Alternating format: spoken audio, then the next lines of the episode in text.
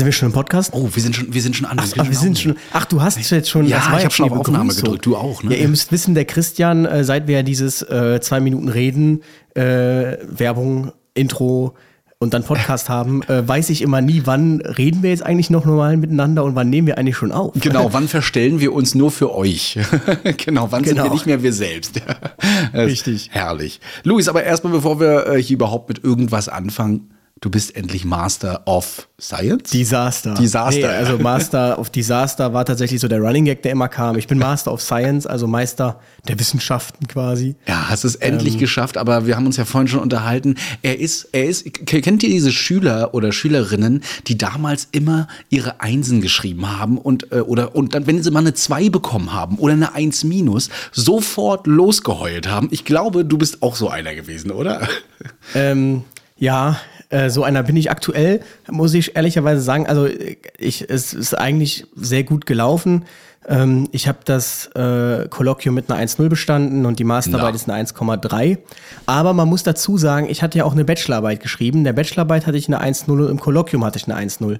Und ich muss sagen, den Aufwand, den ich jetzt hatte, ähm, natürlich ist eine Masterarbeit umfänglicher, auch vom Zeitumfang, aber ich meine, du hast es ja auch am Rande mitbekommen. Den Aufwand und die Vielschichtigkeit der Fragestellung, die ich jetzt da und Methoden, die ich da bearbeitet habe, jetzt in der Masterarbeit, muss ich sagen, ähm, die haben das alles nochmal auf ein ganz neues Level gehoben. Und deshalb bin ich da so ein bisschen enttäuscht, dass es dann nur eine 1,3 geworden ist. Mal gucken, ob sich da noch irgendwas drehen lässt. Ähm, ja. Ist, ist, ich muss einfach drüber lachen, aber ich kann es, ich kann es durchaus verstehen. Andere arbeiten mit ihrer Masterarbeit mit fertigen Zahlen, die irgendwo schon stehen oder ausgewählt wurden. Du musstest ja alle Formeln, Algorithmen und sowas alles. Ist, ich habe das auch gesagt. Ich habe gesagt, ich habe keine Umfrage gemacht irgendwie und dann hier so ein 0815-Ding, dass man sagen könnte, okay, der Haupteigenanteil war hier, äh, keine Ahnung, so ein bisschen äh, auswerten oder sonst irgendwas. Nee, ich musste die Daten alle komplett selbst beschaffen. Die mussten komplett aufbereitet werden, zusammengeführt werden. Dann noch tausend verschiedene Methodiken. Dann habe ich nebenbei noch Programmieren gelernt. Also zumindest jetzt da in diesem Rahmen, ähm, wo man übrigens auch nicht mal so einen Programmierer mal so eben fragen kann, weil irgendwie äh, Programmierer können alle irgendwas, aber nie das, was man selber benötigt Sowieso, ja. habe ich festgestellt. Und ähm, deshalb, ja, finde ich das ein bisschen schade. Ich habe den Eindruck einfach, dass so dieser riesige Berg an Eigenleistung da so ein bisschen äh, auch, ich muss ja sagen, die Masterarbeit hat 95 Seiten Text. Also die hat über 200 Seiten mit Anhang, aber 95 Seiten Text. Und das ist auch nun mal, muss man ganz klar sagen, über dem gesamten Durchschnitt aller Masterarbeiten. Also ich hätte nicht noch mehr schreiben können, um aufzuzeigen, wie kompliziert und anspruchsvoll das alles war. Also wenn ich mir die durchlese, denke ich mir auch, das liest sich so, als wäre das alles easy gewesen, aber das war es einfach nicht. Deshalb finde ich das sehr schade und es sieht auch irgendwie doof aus dann im Lebenslauf, wenn man eine 1,0 in der Bachelorarbeit sieht und dann habe ich mich verschlechtert zur Masterarbeit. Naja, Ihr merkt schon, das regt ihn richtig auf. Dennoch Ähm, ja, äh, können wir dir gratulieren. Ich meine, 1 und 1,3 ist jetzt auch kein schlechter Schnitt. Aber bevor wir darüber weiter aufregen, erstmal herzlich willkommen bei Retterview. Many of us have those stubborn pounds that seem impossible to lose, no matter how good we eat or how hard we work out. My solution is PlushCare. PlushCare is a leading telehealth provider with doctors who are there for you day and night to partner with you in your weight loss journey. They can prescribe FDA-approved weight loss medications like Wagovi and Zepbound for those who qualify. Plus, they accept most insurance plans. To get started, visit plushcare.com slash weight loss. That's plushcare.com slash weight loss.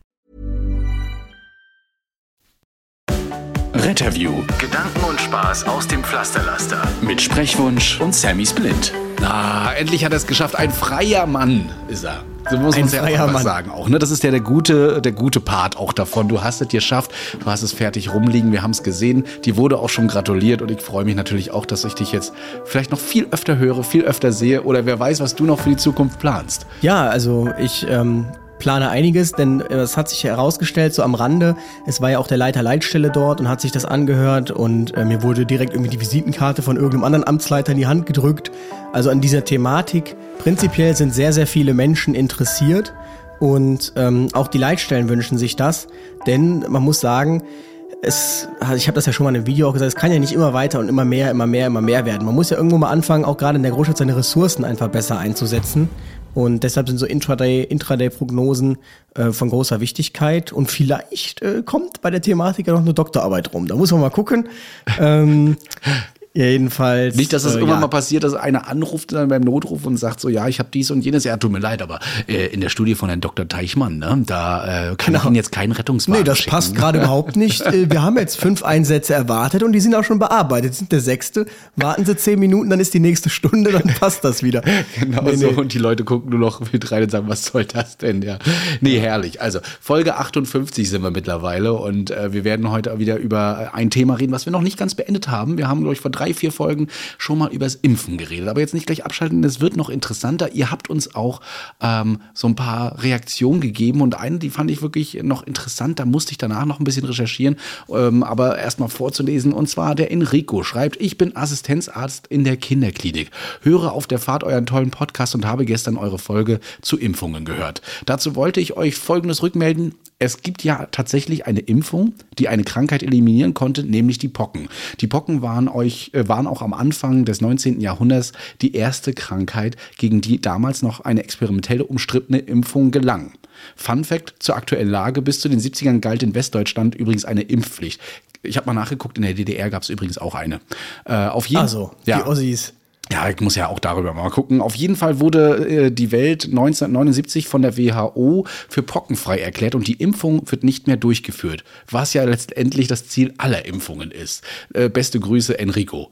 Ja, also ich finde es erstmal mega cool, dass ein Assistenzarzt in der Kinderklinik unseren Podcast hört. Das äh, zeigt uns mal wieder, ähm, ja, also man muss ja, es, also man muss ja sagen, ähm, die, die sich melden, das sind natürlich ab und zu mal so Rettungsdienstler, aber die hauptsächlich melden sich so das sehr junge Publikum, ähm, das so alles sehr toll und aufregend findet. Deshalb ist das immer wieder schön, was für Fachpersonal eigentlich diesen Podcast hört. Ähm, denn man muss sagen, es gibt überhaupt gar keine Insights auch. Also um irgendwie mal einen Durchblick zu haben, wer hört uns eigentlich. Das ist immer sehr, sehr schwierig. Aber ja, freut mich erstmal, dass uns überhaupt ein Kinderarzt hört, ein Assistenzarzt. Ja. Und äh, stimmt, da hat er tatsächlich recht. Wobei ich ja gehört oder mal gelesen habe, dass in irgendwelchen S3-Sicherheitslaboren in der Tiefkühltruhe noch irgendwelche Pocken sind. Und, und da sind wir wieder beim Thema KI, äh, man hat wohl letztens mal so eine KI äh, durchlaufen lassen und die hat innerhalb von sechs Stunden 40.000 neue Toxine ähm, erfunden. Also insofern, äh, Wow, da geht die Gerüchteküche dann wieder los hier. ja genau. Im Still und Heimlichen wird die nächste Pandemie geplant und so weiter, was man da nicht alles hörte. Aber das mit der Impfpflicht und vor allen Dingen auch Impfgegner, die gab es übrigens damals schon in der Vergangenheit. Auch dort wurde gegen Impfpflicht sich gewehrt. Ne? Man hat Thema Masern Ja. werden wir übrigens gleich sehen, äh, aber Thema Masern war ja so das letzte Ding. Das hat man auch gar nicht so als Impfpflichtdebatte wahrgenommen wie jetzt diese Corona-Impfungsgeschichte, ne? muss man dazu sagen. Richtig, Also, ne? Aber wie gesagt, in ganz Deutschland gab es das. Es äh, gab dann auch das Reichsimpfgesetz beispielsweise. Da hat sich die, DDR dann noch mit dran gehalten. Ja, da wurde dann äh, von Tetanus bis Polio alles zur äh, verpflichteten Impfung. Ja, man hat äh, das eben dann auch gekämpft. Man hat äh, gegen Kinderlähmung gekämpft und so weiter und da eben auch Impfpflichten eingeführt. Ähm, aber wir reden heute, wie gesagt, ja nochmal ausführlich ein bisschen über weitere Impfungen und vor allen Dingen auch Erkrankungen, die wir noch nicht besprochen Meine haben. Oma sagte tatsächlich auch, dass ähm, sie damals das noch sich erinnern kann, dass man wohl in die Schule gekommen ist und dann wurden alle Kinder durchgeimpft. So war das früher. Hallo. Ja, stell dir vor, Und das wäre heute mit Covid so. Ja, genau so war das. So heute ist der Impfarzt da, es werden alle geimpft. Ja, und natürlich ist äh, das Ziel einer Impfung eben eine Krankheit auszurotten. Ne? Und deswegen geht es ja eben los, dass einige sagen, ja, die Impfung hat das ja jetzt noch nicht ganz geschafft oder die Impfung hat immer noch nur so und so viel Prozent Erfolg, aber ähm, so richtig geschafft hat es halt erstmal nur, ja, die Pockenimpfung. Ne? Genau. Und wie schnell sich aber sowas alles übertragen kann, bevor wir gleich jetzt über Impfungen sprechen, haben der Christian und ich letzte Woche erfahren dürfen. beim Mann. Thema in der Rubrik Was ist eigentlich letzte Woche passiert? Ja, wir waren, ihr habt es ja gesehen, wir waren, äh, wir haben uns einmal äh, schön verschnupft, schön erkältet, lagen beide flach, haben schon wirklich gerätselt, ob wir das heute so aufnehmen können. Also sollten wir ab und zu noch mal husten und so, dann kommt das, sind das noch die Reste davon. Woher haben wir Eine beide das eigentlich? Jetzt hast Sinubronchitis. Übrigens, nee, ich dachte mir gerade, es wäre cool, wenn du auf deinem Pult, du hast ja so ein cooles Pult, ein so einen Tab machst, so, was ist letzte Woche passiert? Ach so, ne, ich mache heute das dann immer so in unserer Rubrik, genau. Sehr gut. Ähm, Oder wir ich waren krank. Genau. ähm, nee, wir haben den großen Fehler gemacht. Also da muss man jetzt äh, groß ausholen. Also es gibt ja die diversen Debatten, dass Corona, Maskenpflicht, Abstand dazu geführt hat, dass wir kein Immungedächtnis mehr haben. Und zumindest ähm, kann man sagen, natürlich hat sich äh, die, die Wahrscheinlichkeit, sich mit einem Virus in irgendeiner Form oder Bakterien in irgendeiner Form äh, zu kontaminieren, hat sich natürlich extrem vermindert, eben dadurch, dass wir Abstand gehalten haben, dadurch, dass wir Masken getragen haben und ähm, das bedeutet, so neue Viren oder jetzt vielleicht ein verändertes Grippevirus, das hat unser Körper jetzt natürlich nicht so auf dem Schirm. Und so merke ich wirklich, also das ist jetzt ohne Witz, aber ich, ich gehe nie vor wichtigen Terminen jetzt nicht mehr in Menschenmengen, zum Beispiel in Clubs, denn es habe es jetzt innerhalb von zwei Monaten, doch, innerhalb von einem Monat zweimal gemerkt, oder zwei Monaten, ja, sagen wir anderthalb Monaten zweimal festgestellt, ich gehe eine Menschenmenge feiern und danach bin ich krank. Beim ersten Mal war es Corona, beim zweiten Mal äh, war es jetzt eine Sinusitis mit äh, Ausstrahlen auf die Bronchien, eine Sinobronchitis, wie das dann heißt, mit Nasennebenhöhlen richtig dick zu und allem Pipapo. Und es ist echt krass. Es fing direkt Freitag an und ähm, viele beklagen das wohl tatsächlich, gerade dass sie irgendwie so krank sind. Also man merkt direkt, es reicht jetzt, wenn man da irgendwie mal kurz Kontakt mit irgendwem hat und zack, hat man sich wieder eingefangen. Deshalb ähm, halte ich mich da erstmal raus, wenn irgendwas Wichtiges ansteht. Aber wir lagen auch echt flach. Ist, ja, auf jeden Fall. Ne? Mit Fieber und allem drum und dran. Ich kam quasi aus dem Dienst mit Schüttelfrost und hatte echt keine Lust mehr, überhaupt noch was zu machen. Es ging gar nicht mehr. Also bei mir fing und das beim Christian, ja, müsst ihr euch vorstellen. also normalerweise fährt der so noch sieben Stunden Auto. ja, aber das äh, will ich ja auch nicht mehr machen und andere gefährden und vor allem die Kollegen dann auch nicht ausschalten dabei. Das äh, muss nicht sein. Aber es zeigt ja auch, dass die Masken auch an sich erst mal was gebracht haben. Ja, wir waren geschützt und ich muss auch sagen, jetzt auch wenn ich im Club immer mal wieder auflege, ich ziehe mir, sobald ich durch die Menschenmenge gehe und keinen Abstand mehr zu den Leuten halten kann, immer noch die Maske an. Mir ist es wirklich egal. Ähm, bei uns ist es in Mecklenburg-Vorpommern ja gerade gewesen, vielleicht habt ihr es in der Presse auch gehört, wir waren ja so eines der letzten Bundesländer neben Hamburg, wo die Maskenpflicht jetzt entfallen ist, außer zu gewissen Bereichen noch. Ähm, und man hat das hier natürlich gleich gefeiert, wie die Wiedererlangung des Lebens und so weiter. Ich fühlte mich wirklich immer noch unwohl. Also in Menschenmassen zu gehen und äh, keine Maske aufzuhaben. Da kann ich dir sagen, das ist jetzt äh, zwei Wochen so. Danach äh, kräht da kein Hahn mehr nach. Ja, also zumindest so war es hier. Ähm, aber ich finde das halt krass, wie schnell das dann auf einmal geht. Und ich war schon echt am struggeln. Also es ging mir echt, äh, also ich muss, ich bin kein Mensch, der Fieber hat eigentlich. Also ich, selbst wenn ich die Nase zu habe oder so, habe ich eigentlich nie Fieber. Und deshalb ähm, war das für mich schon ein Alarmzeichen, dass ich plötzlich so aufgefiebert habe und dass sich dann auch über drei, vier Tage dieses Fieber gehalten hat. Mhm. Und ähm, ich bin ja dann hier mal zum äh, Arzt gegangen und der hat mich dann zum HNO geschickt und der HNO sagte, ja, müssen Sie jetzt eigentlich ein Antibiotikum nehmen. Aber glücklicherweise wurde es dann plötzlich, und das ist ja auch immer so interessant, im Schlaf äh, merkt man ja, dass es einem nach dem Schlaf so plötzlich besser geht. Da tut der Körper ja echt viel. Und ich habe dann geschlafen irgendwie, das war jetzt von Mittwoch auf, nee, von Donnerstag auf Freitag. Und dann habe ich gemerkt, okay, es geht mir echt besser. Und dann sagte der, ja, gucken Sie mal, ob es noch besser wird. Ansonsten äh, müssen Sie Antibiotika gar nicht nehmen. Und ich bin ja kein Freund von Antibiotika. Und mhm. ähm, ja, jetzt wird's immer besser und besser und besser. Ich konnte heute schon wieder joggen gehen. Ja, ja, das ist so. Ich äh, fieber normalerweise auch immer eine Nacht durch und dann geht es auch wieder. Bei mir waren es jetzt drei Nächte tatsächlich. Ähm, mhm. ähm, aber Fieber bedeutet ja auch, der Körper arbeitet nun mal. Ne? Man muss es nur ein bisschen im Griff behalten. Also auch mal darauf achten, ja, wie hoch das, die Temperatur äh, da bist du natürlich ja, voll äh, in, stößt in ein Horn mit meiner Mutter. Ja, man braucht Fieber, das muss ausgekocht werden. Es klingt immer so. Ja, nein, das ist nur ein Zeichen, dass der Körper arbeitet. Ne? Also ähm, trotzdem, da muss man immer ein bisschen aufpassen. Also Fieber sollte eigentlich nicht nicht äh, zu lange sein und vor allen Dingen nicht zu hoch. Also es war auch bei mir nur äh, erhöhte Temperatur, 38 mhm. ja. Grad ist ja jetzt, da gibt es die einen, die sagen, das ist Fieber, die anderen sagen, es ist noch kein Fieber. Also 39 ist jetzt für mich richtig Fieber. Mhm. 38 ist auch nicht schlimm, aber es ist schon krass, wie man das merkt, dass man auf einmal so auffiebert. Ja, einfach. es geht so zwei Grad mehr und wir, wir frieren gleich, mhm. ja, wir fühlen uns gleich unwohl. Also äh, so hart reagiert der Körper. Bei meinem Freund war es ja so, der hatte ja gleich alle drei. Ne? Der hat, äh, der hat ja Stimmt. sich gerade eine vierte Impfung geholt, hatte sich dann mit Corona und noch eine Angina. Und da hat das Fieber natürlich gesagt 39,7. Da haben wir auch gesagt, jetzt müssen wir es aber wirklich mal ein bisschen doller senken. Äh, auch die kassenärztliche Notärztin hat das so gesehen und hat gesagt, wir kämpfen. Die kassenärztliche ja, Notärztin. Wir, wir mussten eine, ich musste mir eine hier zu mir bestellen und äh, damit, damit das dann alles hier geregelt wird. War am Wochenende zu Ostern auch noch. Ne? Ich also ich hätte ja mehr ein RTW gerufen einfach. Aber ja, ähm, nee, da, da hat äh, auch mein Freund ja schon mittlerweile, der weiß dann auch schon, dass er das nicht machen soll, wenn er Also ich habe ja das Glück einer Medizinstudentin und da brauchst du nicht denken, wenn du da keine Felsen oder keine knallharten Werte vorweisen kannst, die belegen, dass du krank bist, wie zum Beispiel Fieber, dann reicht das nicht, wenn du sagst, ich fühle mich krank. Äh, da tut sich noch gar nichts. Ja. Da Nein.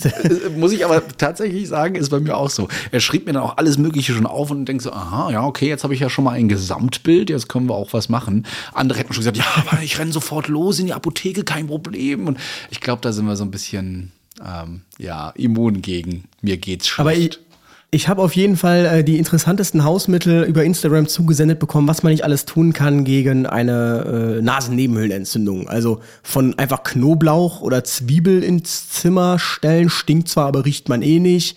über ähm, ordentlich mit äh, Nasenspülung, Nasensalz, über einfach gar nichts, einfach hochziehen und schlucken. Äh, waren da die kuriosesten Dinge mit dabei. Ja. Ich äh, kann euch Tigerbalsam, da gibt's das Weiße. Boah, das, das Rote ist für rein. Muskulatur. Ja, ja. Das, ich habe auch den Fehler gemacht, mir das wirklich hier so oben auf die Nase. Das hilft. Oh, ja. Aber das ist so nah an den Augen, dass man durchheult dann. Genau, Also, man, das ist aber so, ne, man, man fühlt sich zwar freier, aber wenn dir die, die, die ganze, ich wollte sagen, die Rotze aus den Augen kommt, aber äh, das alles tränt. Ah, ja, ist auch toll. Ich war heute ja auch bei Hansa, das ist unser äh, Sportverein, also unser, unser Fußballverein. Ach, Jeck. Ja, dritte Liga nie mehr. Wir haben äh, den Klassenerhalt gefeiert, aber dort, auch dort waren viele Kolleginnen und Kollegen verschnupft, haben sich auch gegenseitig alle Tipps gegeben, was man machen kann. Die eine hat dann so mit am Ohr ziehen und die Nasennebenhöhlen ausmassieren. Der andere sagt, ja, immer ausschnauben. Der nächste, nein, hochziehen. Also wenn dann plötzlich auch noch 50, 60 Sanitäter aufeinandertreffen und die alle es besser wissen, ähm, das macht auch noch Spaß. Ja. Übrigens, ähm, nur mal so, die Masken sind zwar gefallen, aber zum Beispiel im Gesundheitsbereich, auch äh, bei Sanitätsdiensten im Ehrenamt wird äh, Maskenpflicht immer noch sehr ernst genommen. Gerade auch aus solchen Gründen. Also man muss äh, dazu sagen, was ich jetzt äh, mal als meinen großen Erfahrungswert mitgeben kann, ist am Anfang sich gar nicht die Nase zu putzen. Weil ich habe festgestellt, am Anfang war es jetzt auch nur, jetzt wird es ein bisschen eklig oder wir gehen sehr ins Detail, aber es war nur ähm, weißer Schleim, der da rauskam. Also ist jetzt für mich irgendwie das Zeichen, ist jetzt noch nichts krasses am passieren so. Und trotzdem hatte ich schon Fieber. Und ich habe dann erstmal nicht äh, Nase geputzt, nicht Nase geputzt, nicht Nase geputzt, weil wir haben ja schon mal gelernt, auch man soll es ja eigentlich hochziehen, keine Ahnung. Und ähm, jetzt dann erst, wo ich merkte, es wird besser, habe ich angefangen, Nase zu putzen. Und da war das dann wirklich auch mit Blut durchsetzt, also auch so gräulich verfärbt. Und da habe ich gemerkt, okay, das ist jetzt schon gut, dass das mal rauskommt.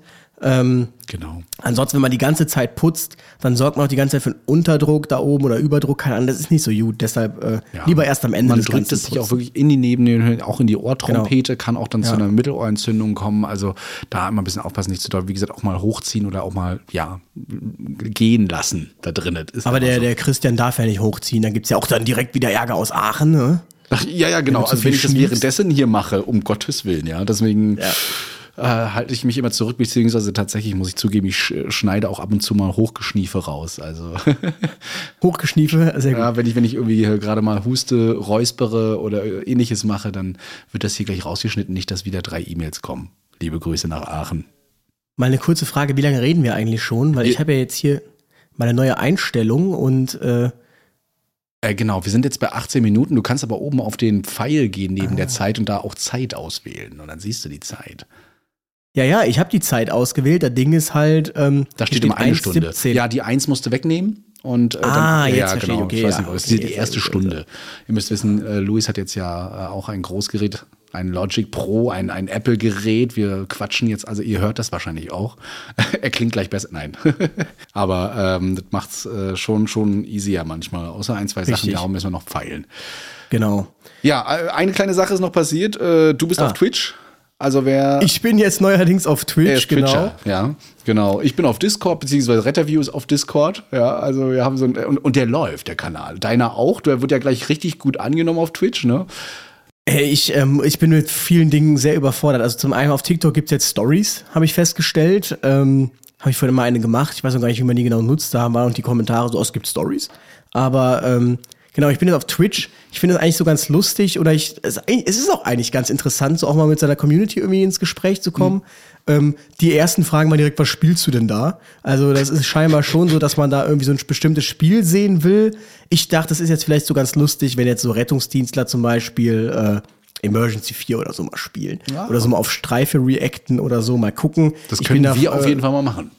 Genau, ich bin da äh, offen für Vorschläge. Ähm, ist so ein bisschen tricky, sich das alles ein bisschen einzurichten und sich da reinzufinden, aber es ist eigentlich so, ist es ganz lustig.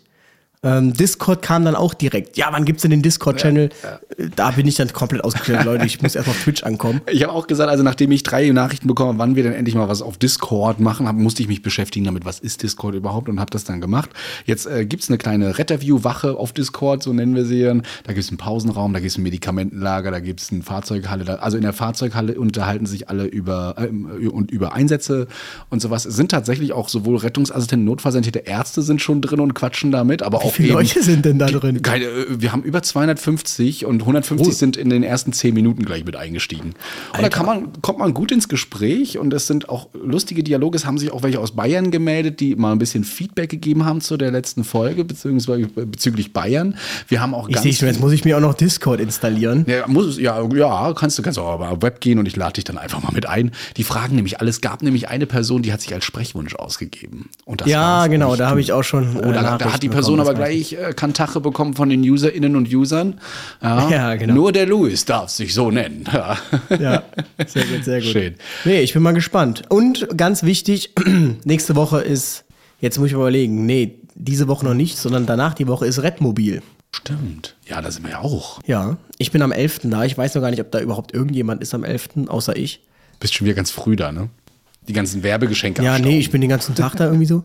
Genau, den ganzen Tag irgendwie da. Ich glaube aber, so Familientag ist ja eher so am Wochenende. Ist wahrscheinlich ja wie auf äh, in Fulda auf der, äh, wie hieß denn das? Ach, in Fulda in äh, Dingens, wie hieß denn das? Florianmesse in Dresden, ja. Genau. Ja, da werden wir auch schon wieder gefragt, ob wir da ganz oft sind, äh, ob wir da wieder sind. Ähm, Ob wir da ganz oft sind. Ob wir da wieder Ja, ganz weiß oft ich nicht. Noch haben die Jonita Dresden nicht gefragt. Na, gespannt, sie, wir sind kommt. immer herzlich eingeladen von denen. Das haben sie Ja, ja schon gesagt. Ne? Du weißt, ich darf mich wieder auf den Boden legen, dann vom Hund gerettet werden, während du Ah, die Geschichte. dich kaputt lachst darüber. Während ich Drehleiter fahre. genau. Aber auf jeden Fall schön. Ja, ihr werdet uns da auch sehen und ihr merkt ja auch jetzt, äh, je mehr Freiheiten wir wieder alle hier bekommen, wenn ich es mal so nennen darf, werden wir auch mal irgendwo anders zu finden, zu sehen sein. Bevor wir mit dem Hauptthema beginnen, machen wir ein bisschen Werbung. Übrigens, nicht, dass ihr euch drüber aufregt oder so, aber es ist tatsächlich ja so, man muss ja sagen, äh, je größer und umfangreicher die Projekte werden, desto teurer wird der Spaß. Also ich war letztens etwas verwundert, als ich gesehen habe, als ich das Pult, was der Christian jetzt habe, auf Amazon gesehen habe und ihm sagte, guck mal, wie teuer das da ist. Und er sagte, äh, das ist doch genau der Preis, den wir bezahlt haben, Luis. Und ich dachte, uh, so viel. Also, ähm, äh, wir sind da mittlerweile in Dimensionen. Auch allein dieses Mikro, was ich hier benutze, kostet ja roundabout 400 Euro. Das Pult, das der Christian hat, kostet roundabout 600 Euro.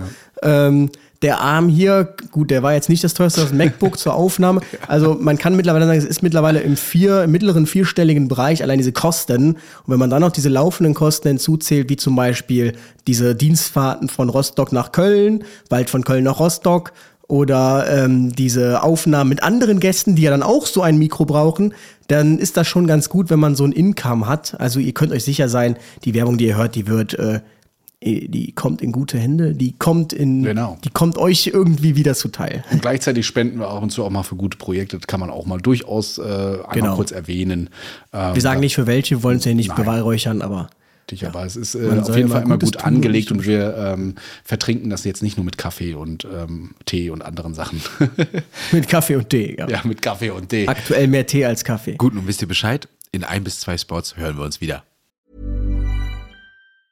Hey, I'm Ryan Reynolds. Recently, I asked Mint Mobile's legal team if big wireless companies are allowed to raise prices due to inflation. They said yes. And then when I asked if raising prices technically violates those onerous two year contracts, they said, What the f are you talking about, you insane Hollywood ass?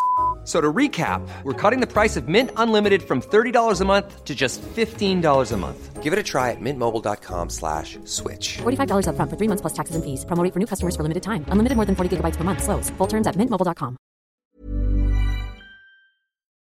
Das war schon wieder mit Werbung. Es geht um Impfung. Genau. Und wir haben ja schon einige Impfungen abbehandelt und man muss dazu sagen, wir haben so die langweiligen Impfungen, würde ich fast sagen. Äh, was heißt langweilig? Aber ähm, ja, so die Standardsachen, wo man sagt, okay, Polio ist jetzt nicht so schön, Keuchhusten ist jetzt nicht so schön, Hepatitis B, ja, okay, Tetanus ist nicht so schön. Aber ähm, das, was jetzt kommt, das sind äh, richtig krasse Sachen, wo man sagen will, äh, muss, das will man auf gar keinen Fall haben, denn ähm, das hinterlässt äh, Spuren im ganzen Körper und am krassesten finde ich ja, da kommen wir gleich noch, dass es teilweise auch noch ein paar Jährchen später plötzlich aufploppt und dann einfach umbringen kann.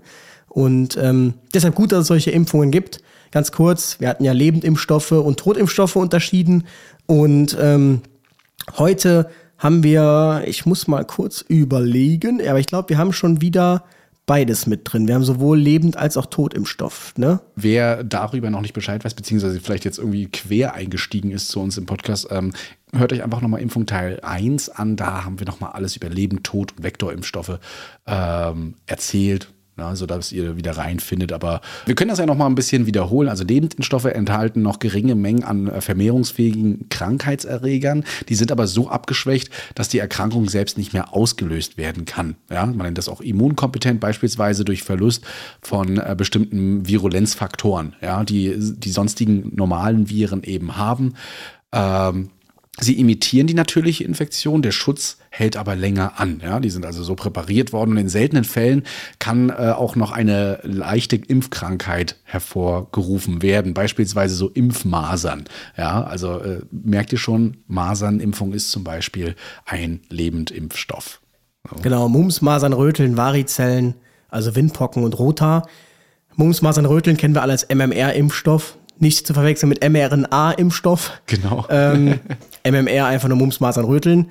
Ich musste zum Beispiel, ah, wann wurde ich das letzte Mal? Ich wurde vor zwei, drei Jahren, da kam, glaube ich, die Impfpflicht für, ins, fürs Gesundheitswesen für Masern. Die Masernimpfpflicht kam da. Wurde übrigens ohne Wenn und Aber angenommen. Und äh, da musste ich mich tatsächlich auch nochmal MMR impfen lassen. Und genau, wir haben auch Totimpfstoffe, die enthalten dann, wie es der Name schon sagt, abgetötete Krankheitserreger, die nicht mehr vermehrungsfähig sind und somit nur die Erregerbestandteile.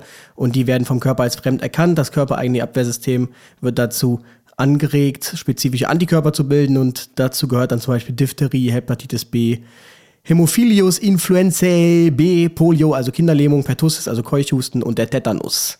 Genau, und dann haben wir noch die mRNA-Impfstoffe und die vektorbasierten Impfstoffe, die kommen jetzt im Rahmen von Corona. Ähm, müssen wir es nicht nochmal wiederholen. Wir gehen jetzt nämlich direkt mal rein. Nochmal ganz kurz Ja. so in, und zwar hatten wir zu Rotaviren. Wir haben uns ja gefragt, ob wir die jetzt bekommen haben, wir beide, die Rotaviren.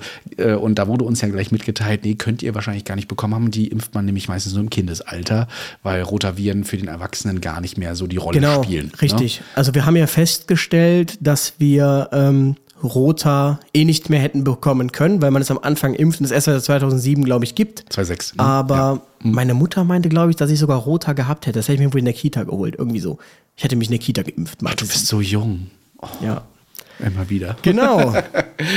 Ja. Das erste Ding, ähm, eine bakterielle Geschichte, Pneumokokken.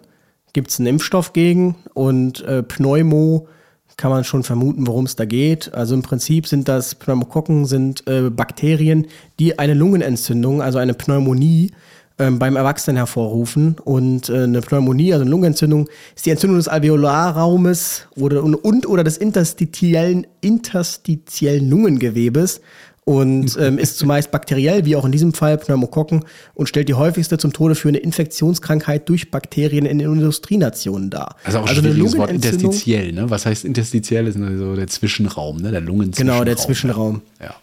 Und ähm, ja, Erregerspektrum kann man unterscheiden, je nach Alter und wo man es äh, erworben hat, ambulant oder im Krankenhaus. Denn viele Lungenentzündungen äh, holt man sich auch nosokomial, also im Krankenhaus. Und ähm, bei Kindern können diese Pneumokokken eben wirklich sehr schwere Erkrankungen, Hirnhaut zum Beispiel, Lungen- oder Mittelohrentzündungen hervorrufen. Gerade Hirnentzündungen und Meningitis sind ja echt nicht ohne.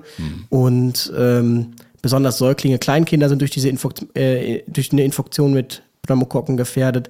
Und bei zwei bis zehn Prozent der Erkrankten verläuft die Erkrankung tödlich und bei 15 Prozent äh, bleiben Folgeschäden. Man darf ja nicht vergessen, ähm, ich mache das nochmal kurz, das ist zum Beispiel meine Lunge. Ich hatte nämlich auch eine ganz schwere Lungenentzündung. Ob das jetzt Pneumokokken waren, das weiß ich gar nicht mehr, im Kindesalter. Und das wirkt sich wirklich bis zum Erwachsenenalter aus. Also es ist echt nicht zu unterschätzen. Und gerade wenn man dann wieder ganz alt wird, ich glaube, Lungenentzündung steht ja auch hier, ist so Mist äh, bei, bei ganz alten Patienten somit der häufigste äh, Todesgrund. Ne? Also wenn man als ganz alter Mensch eine Lungenentzündung hat, dann sieht's wirklich, wirklich schon mal schlecht aus. Genau, die Kolleginnen und Kollegen werden da einfach auch ein Lied von singen können, wenn wir da irgendwie Menschen im betagten Alter rausholen müssen, weil sie die Lungenentzündung wirklich lange mit sich mitschleppen.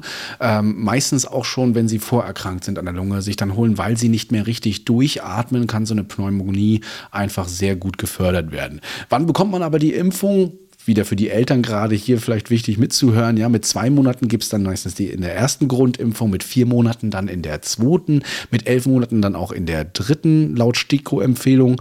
Äh, zusätzlich sollte man nochmal bei Personen über 60 Jahren geimpft werden. Also fragt auch da vielleicht nochmal nach, äh, weil es eben hier diese hohe Letalität gibt in der Altersgruppe. In der Regel ist die gut verträglich. Sehr häufig gibt es kleine Rötungen an der Einstichstelle. Ähm, müde wird man davon eben auch. Man kann auch mal Fieber bekommen bis 39 äh, Grad und nach drei Tagen klingen dann aber diese Symptome auch wieder ab. Wichtig, bei einem von 10.000 Fällen kann auch mal ein Fieberkrampf dadurch entstehen. Das macht die Impfung jetzt nicht ge gefährlicher. Ne? Fieberkrämpfe, darüber haben wir schon öfter mal geredet, auch in unseren Einsatzgeschichten. Ähm, aber man soll das auf jeden Fall bedenken, wenn das Fieber sehr schnell hochgeht bei Kleinkindern, bis zum vierten Lebensjahr ist das, glaube ich, so, dann kann hier mal ein Fieberkrampf auch entstehen. Ähm, sollte der häufiger vorkommen, bitte schnellstmöglich beim Hausarzt vorstellen. Genau, aber Fieberkrampf ist immer auch immer der Klassiker, haben wir schon oft gesagt. Jetzt machen wir bestimmt auch nochmal eine eigene Folge drüber.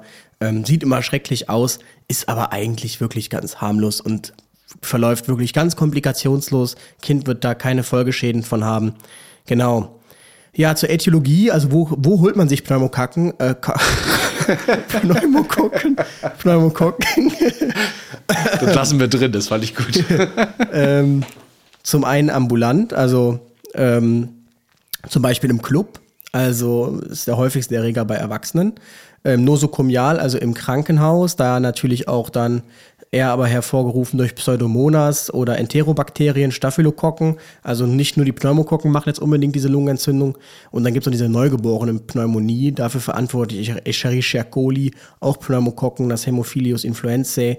Und ähm, da haben wir schon über die Impfung gesprochen. Infektionswege sind hier die Tröpfcheninfektionen, ganz klassisch, ist ein Bakterium und äh, Risikofaktoren, hohes Alter, schlechter Immunstatus, chronische Erkrankungen, zum Beispiel eine COPD, also sowieso schon, wenn man äh, pneumologisch, sage ich mal, vorgeschädigt ist, Asthma bronchiale und eine maschinelle Beatmung, ist auch ein Risikofaktor. Wir kennen das ja zum Beispiel auch von Covid, dass er nun mal auch sehr schwere Lungenentzündung hervorruft. Und ähm, hier sagt man ja 50-50 ab dem Punkt, wo der Patient intubiert ist. Und da ist ähm, ganz interessant tatsächlich, ja, da reden wir gleich über den Rechner, den man da, äh, den man dazu äh, machen kann. Aber es, ich kann mich noch erinnern, dass der Jens Spahn hatte, glaube ich, damals ganz am Anfang der Covid-Welle auch nochmal dazu aufgerufen, dass sich ältere Leute gegen Pneumokokken impfen lassen sollen. Mhm.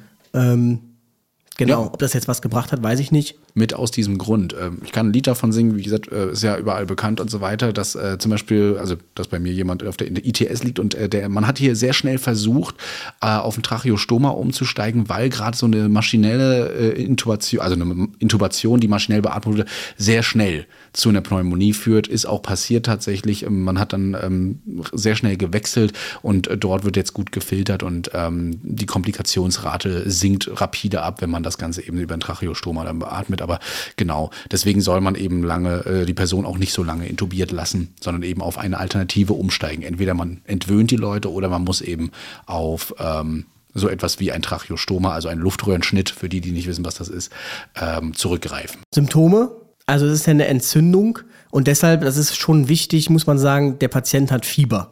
Also ähm, also so kann man das vielleicht auch für sich so ein bisschen eingrenzen, wenn man so ein bisschen hüstelt oder so, aber noch kein Fieber hat, dann ist erstmal eigentlich alles okay, dann kriegt der Körper das auch so ganz gut oder hält er das so ganz gut in Schach.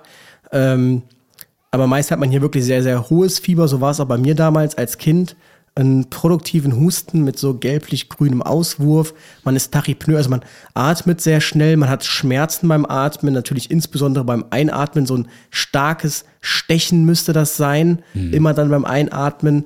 Ähm, veränderte Blutwerte, natürlich erhöhte Leukozyten. Und ähm, bei Neugeborenen kann es eben durch diese Pneumokokken neben der eigentlichen Lungenentzündung auch noch so zu eitrigen Meningitiden kommen, also äh, zu einer äh, zu eitrigen Hirnhäuten. Ähm, also alles nicht so schön, gerade bei Neugeborenen.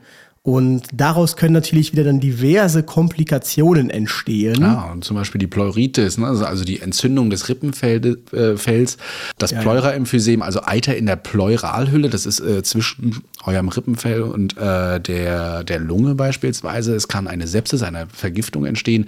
Auch das ARDS, das Acute Respiratory Distress Syndrom, darüber haben wir auch schon mal gesprochen äh, mit unserer, in unserer ECMO-Folge. Keine ausreichende Oxygenierung heißt das eben, also führt dazu, dass man eine intensivmedizinische Behandlung und eine Beatmungstherapie eben benötigt. Und die kann, ja, äh, wenn man das äh, nicht schnell genug behandelt, irgendwann auch mal an die ECMO führen, also wieder als äh, Ultima Ratio. Deswegen sollte das schnellstmöglich erkannt und behandelt werden. Ansonsten gibt's da so diverse ähm, so Verläufe. Meist ist das nach neun bis vier Wochen dann alles wieder ähm, im Rahmen.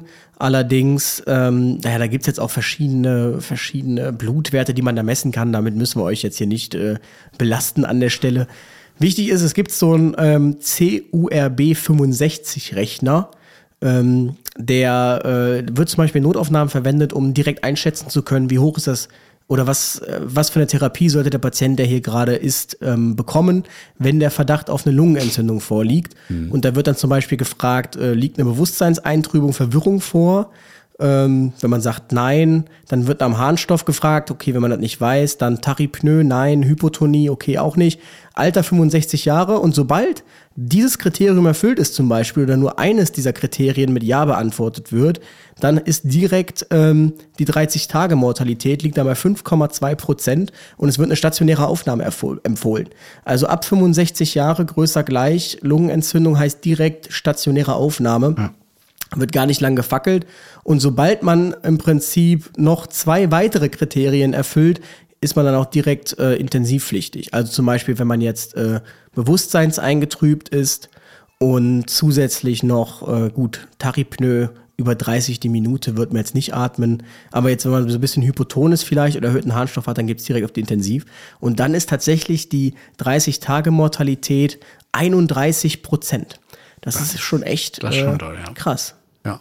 Ne, ansonsten ähm, bei der Bildgebung, wenn man da mal drauf geht, wenn ihr mal so ein Röntgenbild seht von der Lunge, normalerweise ist die Lunge immer schön dunkel, ne, also schwarz, zumindest auf dem Röntgenbild sollte sie dunkel sein. An, wenn man aber eine Pneumonie hat, dann ähm, bilden sich da so milchige äh, Verfärbungen ne, und die deuten eben darauf hin, ähm, dass es hier zu einer Pneumonie kommt. Und wenn das natürlich ganz schlimm wird, dann ist die ganze Lunge recht weiß, ne, weil auch hier wieder dieser interstitielle Raum komplett äh, entzündet ist, die Alveolarwände eben hier auch ähm, ja auch teilweise zerstört werden. Die Makrophagen haben da dann gut gearbeitet schon.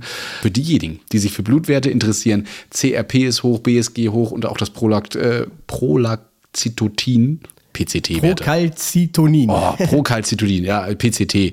Ne, das sind immer so die Werte, die dann eben hochgehen. Gerade auch hier bei bakteriellen Infekten äh, steigen die eben schnell auf. Ansonsten haben wir das schon gelernt, was tut man bei bakteriellen Erkrankungen, was man bei viralen Erkrankungen nicht machen kann. Man kann Antibiotikum verordnen, hängt jetzt davon ab, was für eine Art der Pneumonie, aber im Regelfall gibt man so Amoxicillin, habe ich übrigens auch noch liegen, für meine Geschichte, könnte ich jetzt nehmen. Und ähm, ja, genau. Wichtig vielleicht noch, noch mal zu erwähnen, Antibiotika nimmt man immer bis zum Schluss, ja, also so wie Bis es der zum Arzt Schluss, sagt und selbst dann auch, Fall. auch auch wenn äh, eine Besserung schon auftritt und so weiter, immer weiter nehmen, so wie es der Arzt euch verschrieben hat, bitte, ja. Und danach sollte man erwägen, ob man ein Probiotikum nimmt, Genau. also um den Magen-Darm wieder aufzubauen. Mir, ich bin ja laktoseintolerant, seit ich damals so viel Antibiotika nehmen musste. Ähm, ja, Sterblichkeit äh, 3 bis 4, 25 Prozent in Deutschland ist echt viel, muss man sagen, ein Viertel. Und äh, andere Länder, die diese Impfung nicht haben, zum Beispiel Afrika, fast eine halbe Million Kinder unter fünf Jahre äh, jährlich an einer Pneumonie. Also es ist äh, echt nicht ohne. Genau. Äh, wir packen euch noch mal einen Link rein und so weiter bezüglich Pneumokokkenerkrankungen, äh, damit ihr auch mal seht, woher so die Infos alle sind und ähm, wie das sich weltweit verhält. Ist, glaube ich, auch mal ganz interessant, wer sich da noch äh, weiter interessiert. Ansonsten war es das erstmal zur Pneumonie. Wir gehen weiter. Aber ich muss sagen, äh, ich werde das jetzt auf jeden Fall mitnehmen. Hier stand ja drin, dass man sich ab 65 wieder impfen soll. Das bedeutet, ich werde, glaube ich, meinen Großeltern mitteilen, dass sie sich ja mal gegen Pneumokokken impfen könnten. ja, das kann man durchaus mitnehmen. Könnt ihr da zu Hause auch mal. Ne? Und wenn, wenn Ja. Sie fragen, wer euch das gesagt hat, wir waren's. Wir waren's. Genau. Kommen wir mal zu Mums. Mums hat jeder schon mal gehört. Auch da wird man äh, häufig gegen geimpft. Nennt sich übrigens auch Ziegenpeter. Wusste Weißt ich du warum? Nicht. Nee, wahrscheinlich wegen der Aufblähung Wegen- da und dem. Nee, wegen, weil es, es kommt äh, vereinzelt so dazu, dass sich die Ohren so extrem abstellen. Und wie wenn du so einer Ziege ins Gesicht guckst quasi und dann die Ohren so siehst. Ähm, deshalb sagt man Ziegenpeter. Das hat in Österreich, muss ich glatt mal glatt noch mal kurz nachschauen, da hat das, gibt's da noch lustigere Namen, also was heißt lustig, ne? Aber noch ulkigere Namen für. Auf und jeden Fall. zwar sowas wie, äh, da nennt man's, äh, Na, du genau. Ohrenmüggeli.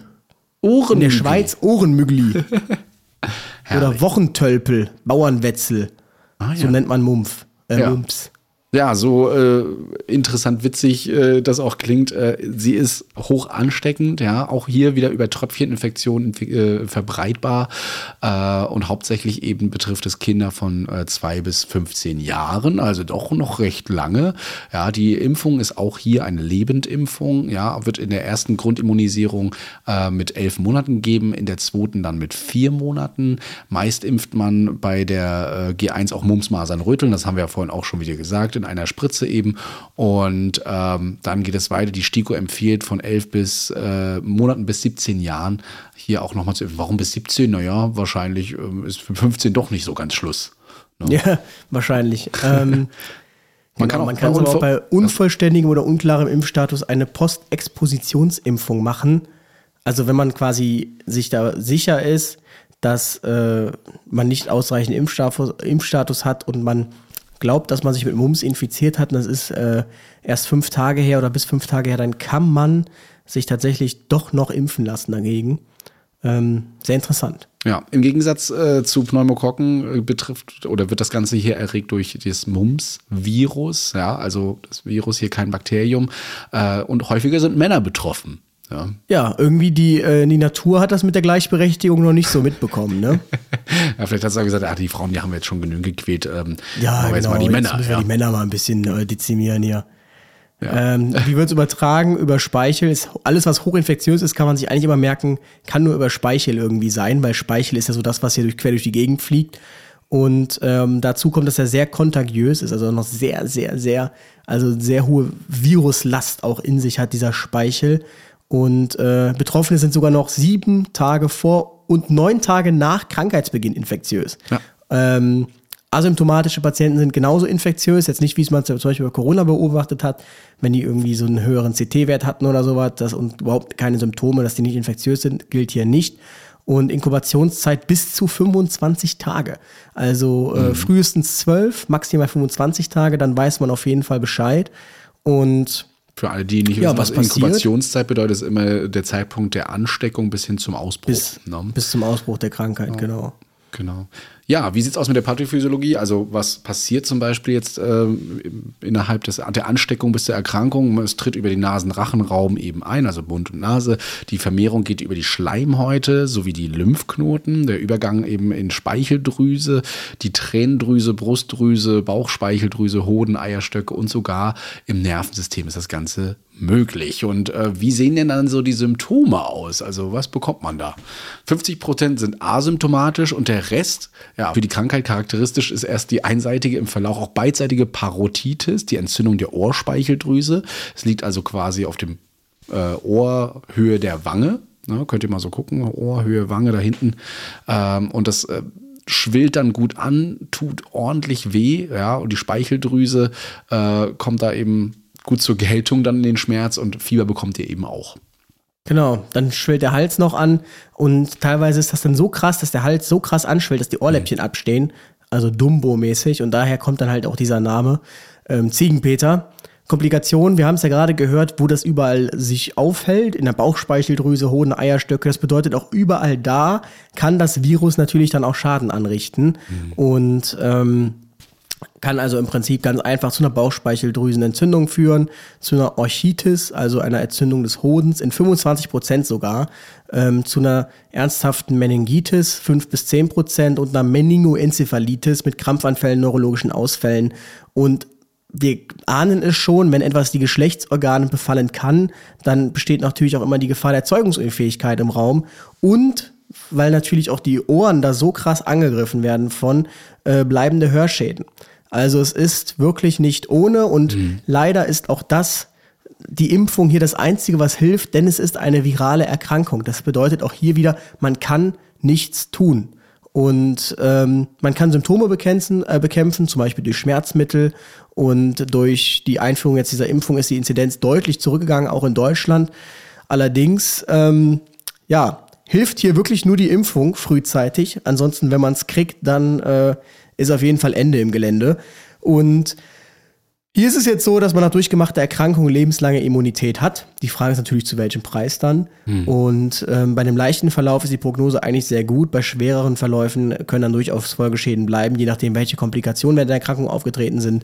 Ähm, ist übrigens eine Krankheit, die meldepflichtig ist. Ja. Bei Verdacht, Krankheit oder Tod. Und ihr müsst euch Namentlich. vorstellen, also Meningitis, das klingt gar nicht so schlimm, aber so eine Hirnhautentzündung, echt, da liegt ihr im Krankenhaus, äh, es muss dunkel sein. Alles, was irgendwie an, an Reizen auf euch eintrifft, tut weh. Es sind Schmerzen, die man versuchen kann, natürlich äh, mit, mit den Medikamenten zu behandeln, aber die Schmerzen bleiben irgendwie trotzdem immer. Ihr kriegt einen äh, Nackenschmerz, es tut einfach, es ist ein, ein, schlimmer Genau, ihr könnt, teilweise als das so macht man dann auch, Migräne. diesen, diesen Test macht man dann, äh, Kinn auf die Brust legen. Genau. Das kriegt ihr nicht hin. Also so kann man immer ganz schnell gucken, ist das was an den Meningiden? sogenannte Meningiden? Meningismus dann, ne? wenn man Der so, Meningismus, genau, und das ist ein höllischer Schmerz wirklich. Also es ist nicht irgendwie das Ziel, es ist ein höllischer Schmerz. Und ähm, alles, was irgendwie nur im Ansatz mit Gehirn oder Herz zu tun hat, genauso wie die Herzmuskelentzündung. Also da könnt ihr einfach nur beten, wenn ihr das ohne Folgen übersteht. Deshalb, ihr seht schon, das sind wesentlich krassere Erkrankungen hier als ähm, das, was wir jetzt noch beim letzten Mal hatten, wo man sich beim letzten Mal vielleicht dachte, ja gut, dafür jetzt so viel impfen, ja, habe ich halt. Nee, das ist echt hier äh, nicht ohne. Und äh, was genauso wenig ohne ist, ist sind die Masern. Ähm, auch eine virale, hoch ansteckende Infektionskrankheit, die wirklich zu sehr, sehr schwerwiegenden Komplikationen führt. Also das ist hier eine, eine Lebendimpfung auch. Äh, die erste gibt's mit elf Monaten, die zweite mit vier Monaten. Und hier auch wieder MMR, also Mumps, Masern, Röteln in einer Spritze. Und ähm, man kann auch hier, genau wie bei Mumps gerade, bei unvollständigem oder unklarem Impfstatus eine Postexpositionsimpfung machen. Auch hier wieder bis fünf Tage nach Kontakt, wenn man immunkompetent ist. Ähm, die Komplikationen sind hier ein bisschen stärker von der Impfung. Also Fieber haben 5 bis 15 Prozent. Ich weiß gar nicht, hatte ich Fieber? Nee, ich glaube, ich hatte nur so ein bisschen Unwohlsein. Äh, ein Ausschlag, der jetzt nicht äh, ansteckend ist, bekommen 5 Prozent. Ähm, Schmerzen, Gelenkschmerzen, Arthralgien 1 Prozent, Fieberkrämpfe 0,5 Prozent. Die eine sehr, sehr schwere Nebenwirkung ist eine Anaphylaxie oder Enzephalitis, also eine Entzündung des äh, Hirnparenchyms mit einer bei einer Million Impfungen. Und ähm, auch hier besteht eben die Möglichkeit einer Postexpositionsprophylaxe, haben wir bereits oben angesprochen. Genau. Das ist übrigens, wenn man das vergleicht, und da könnt ihr euch nochmal Folge 1 angucken, da haben wir schon über die Auswirkungen einer Masern, äh, einer Masernerkrankung geredet. Ja, und haben euch mal gesagt, wie viele von 10 Millionen Kindern, die jetzt nicht geimpft sein würden, äh, was die da alles bekommen. Ja, da ist das, was wir hier gerade gelesen haben über die Impfung selbst, also wirklich ein Klacks. Ja, das kann man durchaus so Ja. hinnehmen und nichts, was hier irgendwie dazu führt, dass die äh, große Nach Nachwirkungen haben ne, oder dass Komplikationen dann verbleiben. Das ist hier nicht so. Was man schon ehrlicherweise sagen muss, da kommen wir gleich drauf, aber SSPE kann tatsächlich auch durch die Impfung ausgelöst werden. Da reden wir gleich drüber. Ähm, ich glaube, aber auch, also es ist auf jeden Fall geringer, als wenn man Masern gehabt hat. Ähm, genau. Aber erstmal zum Thema Epidemiologie. Genau, trotz äh, der Impfung schwanken die Fallzahlen nach wie vor zwischen irgendwie so, also unter 200 bis 2500 Fälle pro Jahr in Deutschland. Äh, die, das Masernvirus ist ein RNA-Virus, äh, wird übertragen auch hier durch Tröpfcheninfektion, also das Einatmen von ne, ausgehusteten äh, Aerosolen. Bereits ein kurzer Kontakt über einige Meter Entfernung kann eben zur Infektion führen. Es ist eine hoch ansteckende Krankheit. Äh, Man ist so infektiös fünf Tage vorher und vier Tage nach Auftreten dieses Ausschlages. Äh, Aber kurz nach dem Auftreten des Ex- Exanthems ist die Kontagiosität, also die Ansteckungsfähigkeit, am höchsten. Die Inkubationszeit beträgt hier acht bis zehn Tage. Ja, typische Staaten sind so dieses Prodromalstadium, das ist das Vorstadium, da hat man Fieber, Schnupfen, bellenden Husten, dann könnte man es quasi auch schon für Keuchhusten handeln und eine Konjunktivitis, also eine Bindehautentzündung. Man ist lichtscheu, das ist schon eher untypisch, könnte man denken, ja gut, hat er jetzt hier Migräne und ähm, das ist eben das Problem genau. Also nach diesen Symptomen kann es halt alles sein. Schnupfen, bellender Husten, Bindehautentzündung, deshalb äh, sehr viele Differentialdiagnosen. Und deshalb wird es auch sehr oft in diesem Vorstadium falsch diagnostiziert. Nach relativ, nach drei Tagen merkt man allerdings so, be oder bemerkt man Veränderungen im Mund, dunkle Flecken am weichen Gaumen, sogenannte Koplikflecken. Und zwischen den einzelnen Stadien, auch sehr gefährlich, flacht das Fieber wieder ab. Dann denken die Patienten, oh, jetzt wird's endlich besser. Und dann kommt das Fieber so richtig zurück und dann geht's nochmal richtig schlechter. Mhm. Dann kommt nämlich dieses Exanthemstadion, äh, Exam, Exanthemstadium. Ähm, das kommt dann einige Tage nach diesem Prodromalstadium. Hohes Fieber, schweres Krankheitsgefühl, vergrößerte Lymphknoten und dieses sehr, sehr typische Exanthem, also dieser krasse Ausschlag, der meist hinter dem Ohr beginnt und sich dann auf den ganzen Körper ausdehnt. Und der ist wirklich tiefrot und äh, sind auch teilweise ineinander übergehende großflächige rote Areale und die Patienten fühlen sich wirklich richtig, richtig elendig und ähm, das Ablassen des Exanthems kommt nach etwa fünf Tagen dann. Ja, genau. Wie wird das Ganze therapiert, wenn man es dann doch bekommt? Ja, man bekommt hier diese Antipyretika, also ähm, ja, Fiebersenker. Ja. Ähm, und manchmal kann sich eben so eine bakterielle Superinfektion drauflegen. Ja, das kann man dann aber antibiotisch therapieren, weil das dann bakteriell wäre, nicht die Masernerkrankung äh, selbst. Das ist übrigens die größte Gefahr generell bei viralen Erkrankungen. Auch so, äh, also die Viren fangen erstmal an und machen erstmal Murks und dann, wenn man Pech hat, legt sich dann immer noch eine bakterielle Superinfektion drauf. Und da muss man nämlich auch noch Antibiotika nehmen. Dann ist der Körper mit allen völlig überfordert. Genau. Dann eben kommt auch dieses Masernkrupp dazu, das haben wir ja vorhin schon erzählt, also auch eine ähm, Kehlkopfentzündung, die gerade bei kleinen Kindern richtig lebensgefährlich werden kann. Wenn die keine Luft mehr bekommen in, dieser kleinen, in diesem kleinen Kehlkopf, muss man wirklich stark aufpassen. Deswegen beobachtet bitte eure Kids immer noch danach äh, über mehrere Tage. Das werden euch aber auch die Kinderärzte hoffentlich sagen. Also wenn die das noch nicht ganz erkannt haben, beziehungsweise sagen, ich, man kann nicht genau ausschließen, ob es jetzt ein Keuchhusten ist oder eben Masern, dann hier bitte weiterhin beobachten. Auch, ihr habt es ja vorhin schon gehört, hinter den Ohren immer mal gucken, kommt so ein Ausschlag oder eben nicht. Ja, ansonsten gibt es noch die Masernenzephalitis, die tritt zwei Wochen nach diesem Ausschlag auf, ist eine starke Entzündung ähm, und äh, da würden die Myelinscheiden, ja, um die Nervenbahn herum, also wer so ein bisschen Bio hatte, da gab es dann diese Myelinscheiden, ja, weiß man aber, was das ist. Äh, und die sind eben um diese Nervenbahn drumherum super wichtig, damit die Reizweiterleitung eben funktioniert. Und ähm, die werden dort eben angegriffen. Ähm, da kann das dann quasi wie bei einer MS, äh, ja, zu äh, ab, also ab, abgebaut werden und die Reizweiterleitung funktioniert nicht mehr. Man kann ja die Gliedmaßen nicht mehr richtig bewegen. Das kommt Kennen wir alle aus dem Bio-LK. Demyelinisierung ist ja so klassische multiple Sklerose-Krankheit, dass dann eben, weil diese Myelin, die erhöhen ja irgendwie den elektrischen Widerstand, dadurch, dass sie drum sind, dadurch ist die Reizweiterleitung schneller. Und wenn die sich auflösen oder ablösen, dann ist eben diese Reizweiterleitung sehr verlangsamt wie so ein Isolator um ein Kabel herum quasi. Jetzt mal ja, ganz genau. profan äh, erzählt. Ne? Also die sorgen dafür, dass einfach die Reize nicht irgendwo abgelenkt werden, sondern genau Richtig. da ankommen, wo sie hin sollen. Ne? Es kommt zu Kopfschmerzen weiterhin, Fieber, epileptische Anfälle können kommen, motorische Ausfälle, klar, wenn die Myelinscheiden da äh, beschädigt sind und auch Bewusstseinsstörungen bis hin zum Koma. Die Letalität liegt übrigens hier so bei 10 bis 20 Prozent. Es gibt auch eine andere Form, wo der Ausschlag vorher vorkommt, nicht auftritt.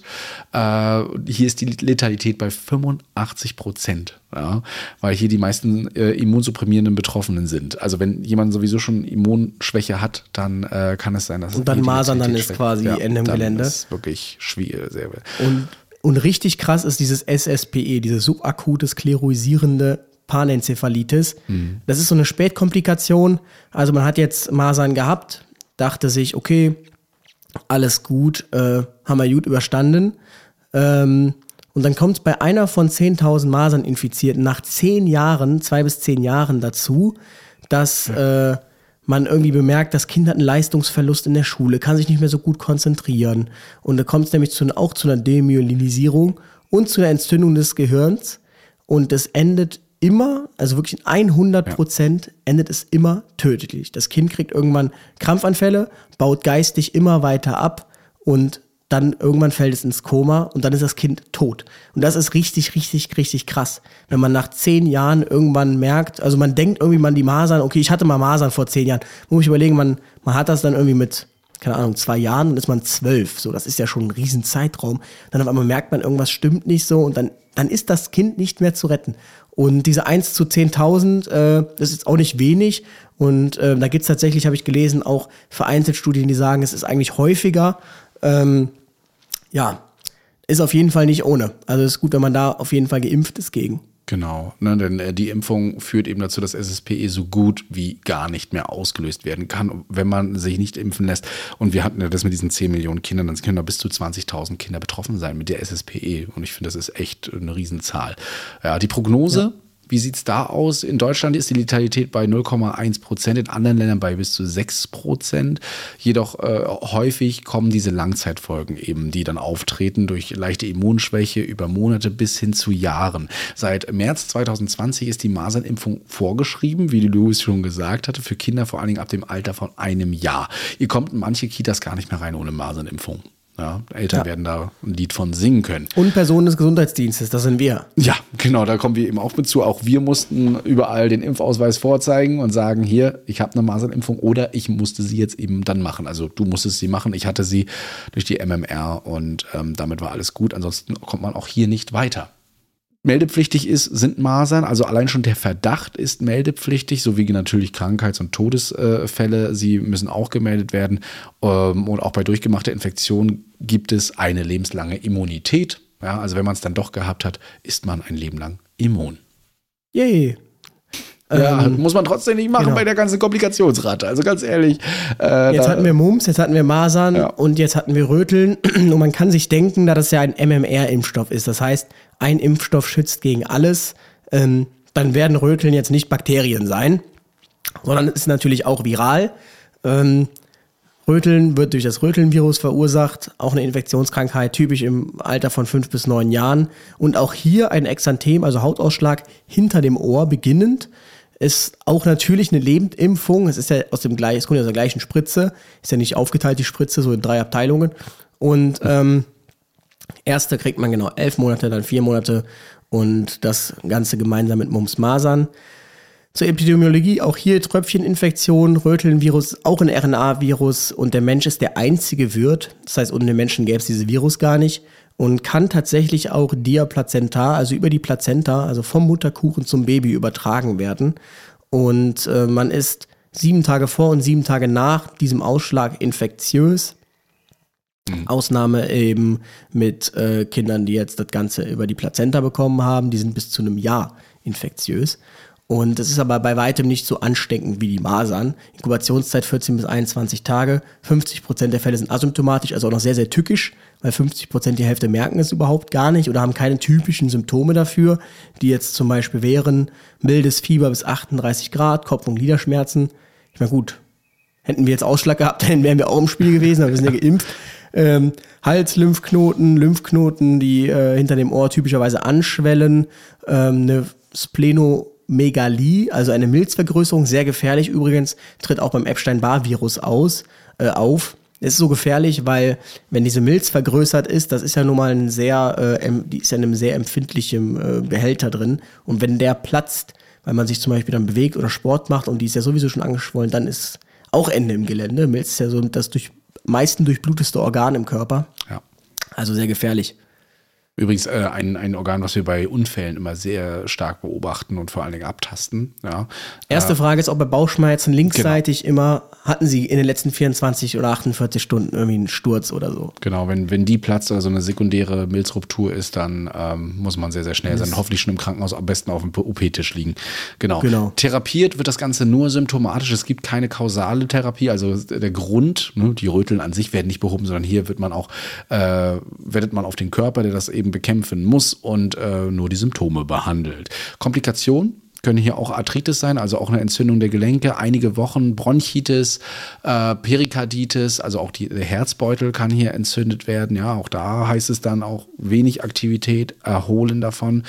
Ähm, während der Schwangerschaft über Plazenta ne, enthalten enthält man ja eben von der Mutter diese Röteln. Bis zur zehnten Schwangerschaftswoche ist das Risiko, dass Röteln von der Mutter auf das Baby übertragen wird, bei 50 Prozent.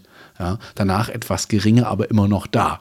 Ähm, es gibt dann die Röteln-Embryopathie, ja, bekommen Kinder, wenn sie eben eine Infektion bis zur zwölften Schwangerschaftswoche bekommen. Und da ist es eben das Symptom die Fehlgeburt, also kann auch eine Fehlgeburt auslösen. Das Baby wird dann im äh, Bauch einfach abgestoßen. Ja. Oh Gott, ich glaube, die Schwangeren, die jetzt uns zuhören, die haben jetzt alle, glaube ich, ganz viel Angst, aber es ist, äh, wir müssen ja Schützt mal die Schwangeren auf jeden Fall. Also ich meine, wenn sie geimpft sind, dann ist er erstmal halb so wild. Aber ähm, wenn das Kind dann trotzdem irgendwie überleben sollte, kannst du diesen Greg-Trias kommen, Innenohrtaubheit, Katarakt, also grauer Star und verschiedene Herzfehler. Kopf zu klein, äh, mit geistiger Behinderung und die Gesamtletalität liegt jetzt in diesem Fall bei 20 Prozent. Ähm, wenn man sich nach der zwölften Schwangerschaftswoche infiziert, dann äh, gibt es Entzündung der Leber, vergrößerte Milz, hämolytische Anämie, also Blutarmut durch äh, Auflösung der Erythrozyten. Und äh, diese Symptome melden sich aber in der Regel zurück. Meine Güte. Ja. Also da möchte man doch schon gegen geimpft sein. Äh, ich finde, das ja. ist äh, schon, schon gut, vor allen Dingen, wenn es dann eben über die Schwangerschaft betroffen wird. Das Kind ist noch nicht mal auf der Welt und schon krank. Man kann sich aber denken, auch das ist natürlich meldepflichtig. Ja. Bei Verdacht, Krankheit oder Tod. Genau. Ja, ich habe immer mal davon gehört, es gibt äh, Eltern, die machen so eine sogenannten Pockenpartys. Ja. ja, das ist wirklich richtig krass, genau. Also, das hat mir jetzt auch meine Freundin erzählt. Die hatte auch mal Windpocken, da ist immer auch hochinfektiös. Am Geburtstag, und hat der Hausarzt einfach gefragt: Hm, hatten deine Freunde denn schon Windpocken? Sonst ruft die einfach an, dann könnt ihr trotzdem feiern. So, weil, ja. äh, weil die sind ja alle schon immun. Und genau. ich hatte wohl tatsächlich auch in Windpocken. Ja, also Varizellen. Hatte sie auch die Varizellen, genau. Das ist eine Primärinfektion mit dem äh, Varicella-Zoster-Virus. Oh, ist übrigens auch hoch ansteckend. Deswegen äh, diese Pockenpartys wahrscheinlich, die man da gerne mal veranstaltet. Auch hier tritt erstmal diese, äh, dieses Exanthem auf, so ein Ausschlag. Der ist nicht ganz so rot, aber hat halt diese kleinen Rotel, ne, die man sich gerne aufkratzen möchte. Nicht sollte übrigens. Ja, äh, die Impfung ist eine Lebendimpfung, wird auch hier wieder ähm, elf Monate äh, die erste, dann vier Monate die zweite und äh, meist impft man hier auch bei der, bei der MMR eben das Ganze mit. Ne? Also das kommt dann mit vor. Die Epidemiologie ist hier auch, ne? sie kommen weltweit ähm, bis zu, nochmal, in der Epidemiologie ist es so, Vorkommen weltweit. 2004 gab es sieben 150.000 Infektionen in Deutschland. Man äh, kann es in jedem Alter bekommen. Der Altersgipfel ist aber so bei 1 bis 4 Jahren. Saisonal, man bekommt äh, die also eher so im Winter, Frühling. Der Mensch ist hier auch hier der einzige Wirt. Die Übertragung kommt durch Aerosole, durch die Luft. Bereits äh, Kontakt über wenige Deshalb Meter. auch die Windpocken. Ja, die Windpocken-Party. Die sich über den Wind ja. übertragen, also ja. die Luft. Führen äh, aber nicht nur über Husten, sondern auch übers Atmen schon äh, zu einer Ansteckung. Ist also auch sehr ansteckend. Zwei Wochen Inkubationszeit. Äh, wichtig, dieser Varicella-Zoster-Virus, der löst Windpocken aus. Es ist ein äh, humanes Herpes-Virus, äh, löst äh, eine Gürtelrose aus. Nicht gleich wie Herpes, den man am Mund kennt, sondern es ist äh, dieser Herpes-Simplex, also ein recht einfach gehaltenes Herpes-Virus. Die Symptome, ein bis zwei Tage vor Ausschlag, kriegt man leichtes Fieber, Kopf- und Gliederschmerzen, man ist abgeschlagen und dann beginnt auch so ein typischer Ausschlag. Meist meistens übrigens am Haaransatz geht's los und dann geht Also können wir differenzieren, wenn es am Haaransatz anfängt, dann ist es schon mal nur halb so wild. Wenn es hinterm Ohr anfängt, dann sind die Ohren hoffentlich gespitzt. Genau. Man bekommt eben diese Bläschen ja, auf gerötetem Untergrund, wie so Tautropfen auf einem Rosenblatt. Und äh, später trocknet das Bläschen und bildet eben auch eine Kruste. Äh, deswegen bitte nicht aufkratzen oder sowas. Ja, das, das hinterlässt Ich glaube auch jeder, der mal Pocken hatte, ja. der kennt irgendeine Stelle, die er zeigen kann, wo ihm mal eine Pot Pocke geplatzt oder aufgerissen mhm. wurde. Äh, also genau. ich, ich kann immer nur hinterlässt nämlich Narben den, den Kindern irgendwie so eine, so eine Art Handschuhe oder sowas auch vielleicht anzuziehen, vielleicht die man auch zuziehen kann vorne, damit die sich das nicht selbst irgendwie nachts aufkratzen oder sowas. Ne? Also das, es juckt wirklich sehr äh, und da sollte man den versuchen, das wirklich äh, nicht zu ermöglichen, das aufzumachen. Das hinterlässt, wie gesagt, ganz ekelhafte Narben. Die sieht man auch noch Jahre später. Ja, der starke Juckreiz eben ist da. Ähm, ja, das erstmal das. Also das sind so die Symptome, die man erstmal hat. Ne? Klingt ja erstmal gar nicht so schlimm. Nö, wenn ich hier auch was von Pockenpartys höre, dann scheint es echt nicht so schlimm zu sein. Ihr seht, es ist ja auch so krass infektiös, dass es wahrscheinlich eine Stunde Party reicht. Also unser Tipp, dann eine Stunde reicht da völlig als Ansetzung.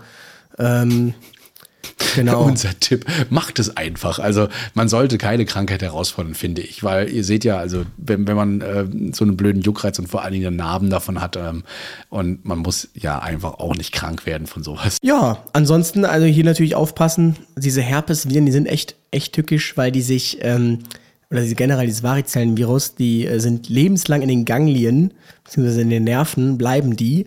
Und sobald man nur so ein bisschen immunsupprimiert ist oder Stress hat, und deshalb, das, deshalb kriegen zum Beispiel manche Stressausschlag am Mund.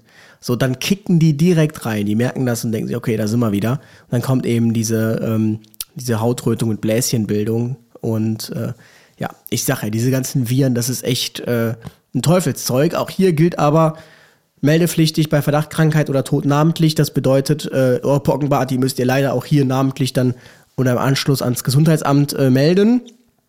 Und genau, das war auch schon das, äh, das letzte. nee, d- die- die ja, Stiko Christian, ich wollte jetzt Ja, erst mal nee, ich hab hier noch was, weißt die- ja noch nicht, was hier wieder- noch kommt. Ja, für das unsere letzte, das letzte, äh, die letzte Impfung, die quasi jeder von euch wahrscheinlich schon gehabt haben kann. Denn es gibt ja noch HPV, Ach so, und ich wollte auf was humane anderes ein- Papillomviren. Ja, und die gibt's ja erst seit 2018. Aha, okay, ja.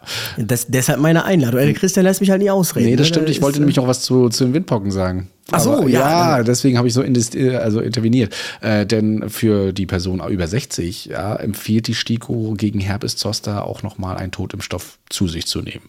Ja, Ah, ja Gut zu wissen. Ja, ja, das. Äh, leite ich doch auch gleich direkt an meine Großeltern weiter. Ja, aber wir kommen zu den äh, humanen Papillomviren. HPV, HPV, HPV abgekürzt. Äh, äh, eine sehr häufige sexuell übertragbare Krankheit, die zu was führt? Zu Gebärmutterhalskrebs. Deswegen äh, haben vielleicht einige mitbekommen, dass man sich dagegen impfen kann. Ähm, die, die Ständige Information empfiehlt erst äh, ab 2018 für alle Jungen und Mädchen, wenn die Jungen ja sagen, "Hä, ich hatte gar keinen Gebärmutterhals, äh, zwischen 9 und 14 Jahren, ähm, Nach- und Impfung bis 17 Jahre dann äh, diese Impfung. Das sind zwei Impfdosen für die Grundimmunisierung und wenn man schon über 15 Jahre ist, bekommt man drei. Und man kann sich auch noch später impfen lassen. Also ich könnte mich auch impfen lassen, die Krankenkasse übernimmt es allerdings nicht. Ähm, Und die sind es ist teuer. wohl recht teuer. Genau. Genau. Ansonsten, ja, weltweit so äh, das Ding. Ist ein DNA-Virus übrigens, gibt schon mittlerweile 200 Subtypen und nicht jeder ist gleich schlimm. Es wird direkt von Mensch zu Mensch übertragen, ist ja Geschlechts durch Geschlechtsverkehr. Ähm, da ist es dann sehr ansteckend und ähm, Risikofaktoren, naja, früher Geschlechtsverkehr, oft wechselnde Sexualpartner, Rauchen, Immunsuppression, zum Beispiel durch HIV, Chemotherapie und unter 25 auch wieder sehr gemein sind am häufigsten Männer betroffen. Das ist das Ge- Gefährliche, weswegen sich halt auch Männer impfen lassen sollen. Also die Frau kann es halt dann vom Mann bekommen, ne? Ja. Die Frau bekommt es ja sonst, also ja, eher nicht von sich selbst.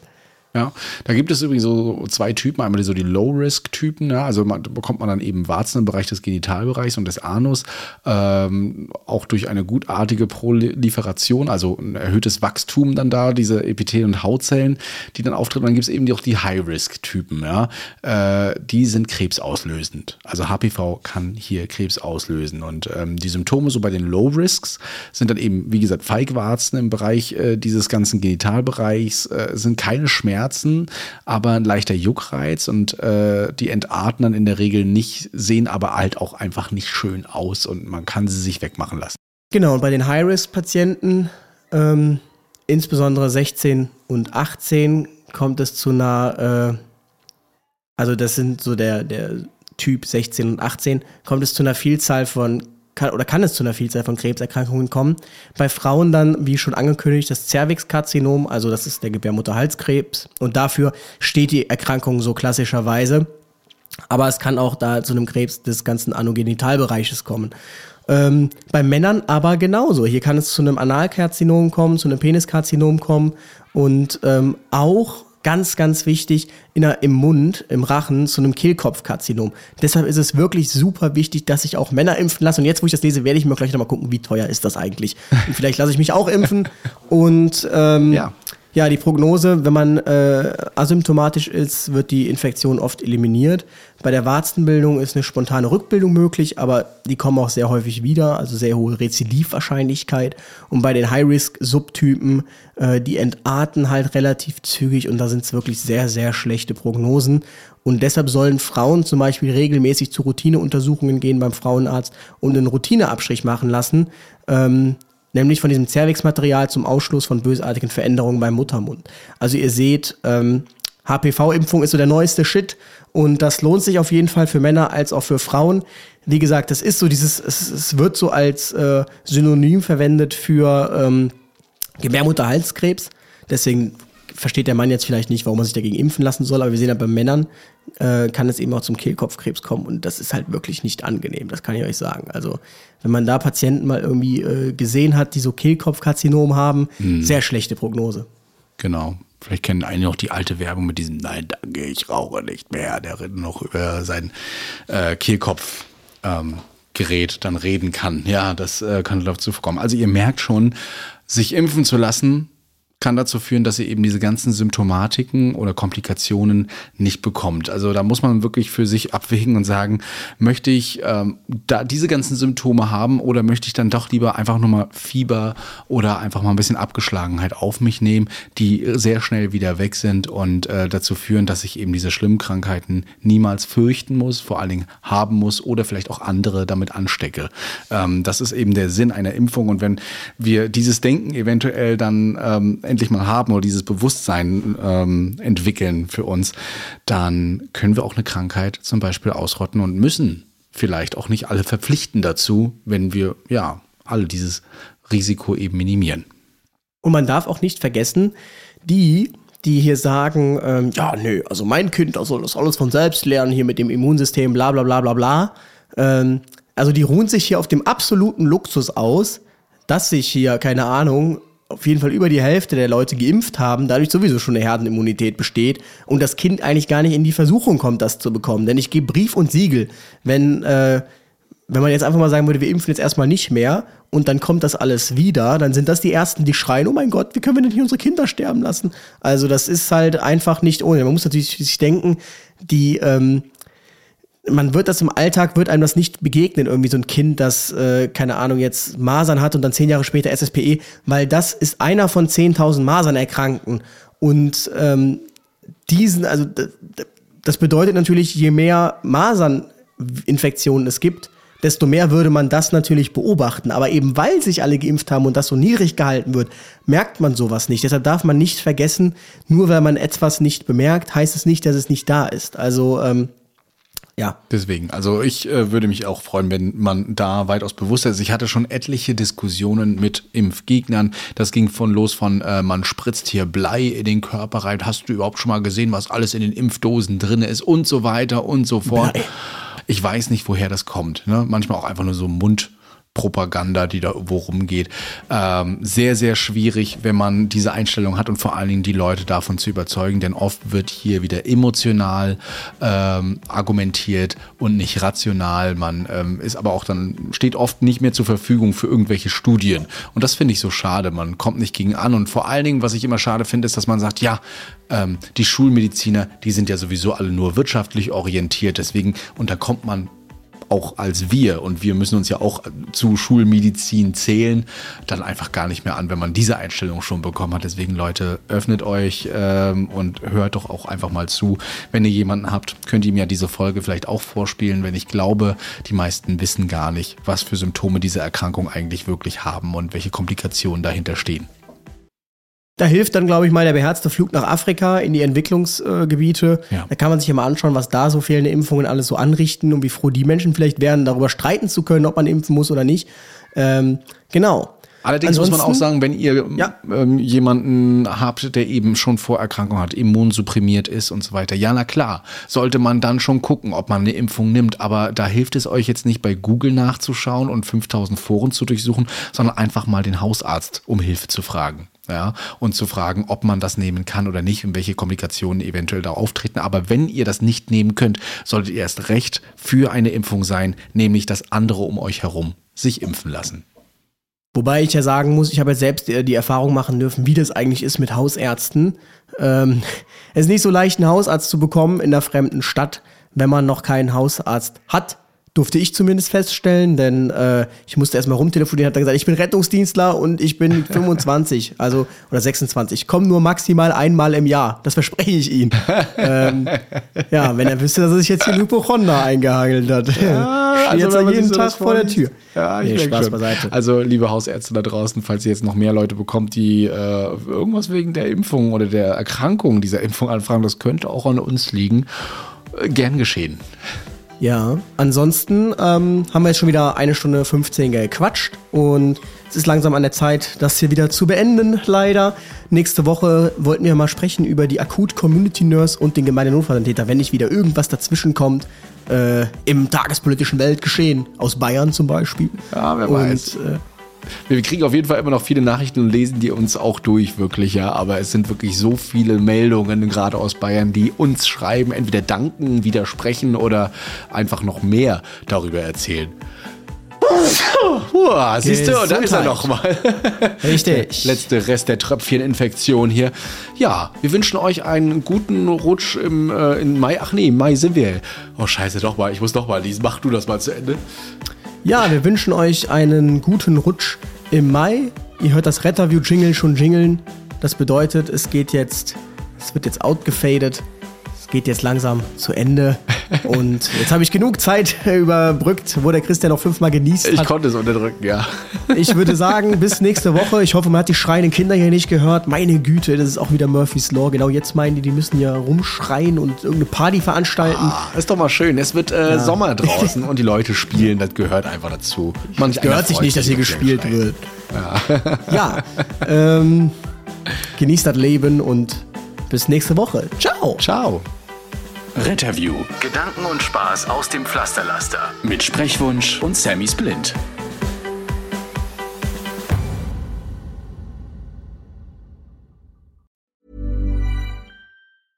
Need new glasses or want a fresh new style? Warby Parker has you covered. Glasses start at just 95 bucks, including anti-reflective, scratch-resistant prescription lenses that block 100% of UV rays. Every frame's designed in-house with a huge selection of styles for every face shape. And with Warby Parker's free home try-on program, you can order 5 pairs to try at home for free. Shipping is free both ways too. Go to warbyparker.com slash covered to try 5 pairs of frames at home for free. warbyparker.com slash covered.